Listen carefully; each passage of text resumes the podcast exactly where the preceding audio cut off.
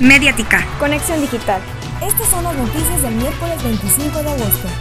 El trabajo de bacheo continuará diariamente hasta culminar la administración de Luis Magaña. Sin embargo, las fuertes lluvias que han golpeado el municipio retrasan las obras. Aprobar la ley de gobierno digital sería un gran avance contra la corrupción. Se pretende aprovechar las nuevas tecnologías de la información y la comunicación para acercar los servicios de la administración pública a la gente, con el objetivo de que se puedan realizar trámites y pagos desde cualquier dispositivo con acceso a Internet. La tarde de ayer martes, supuestos estudiantes normalistas secuestraron tres autobuses Paricuni y vehículos de carga, ello en la comunidad de Calzoncin.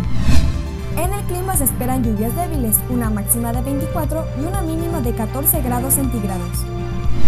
Para una conexión digital, síguenos en Facebook y en Spotify como Mediática. Soy Alessandra Ceja, que tengas un buen día.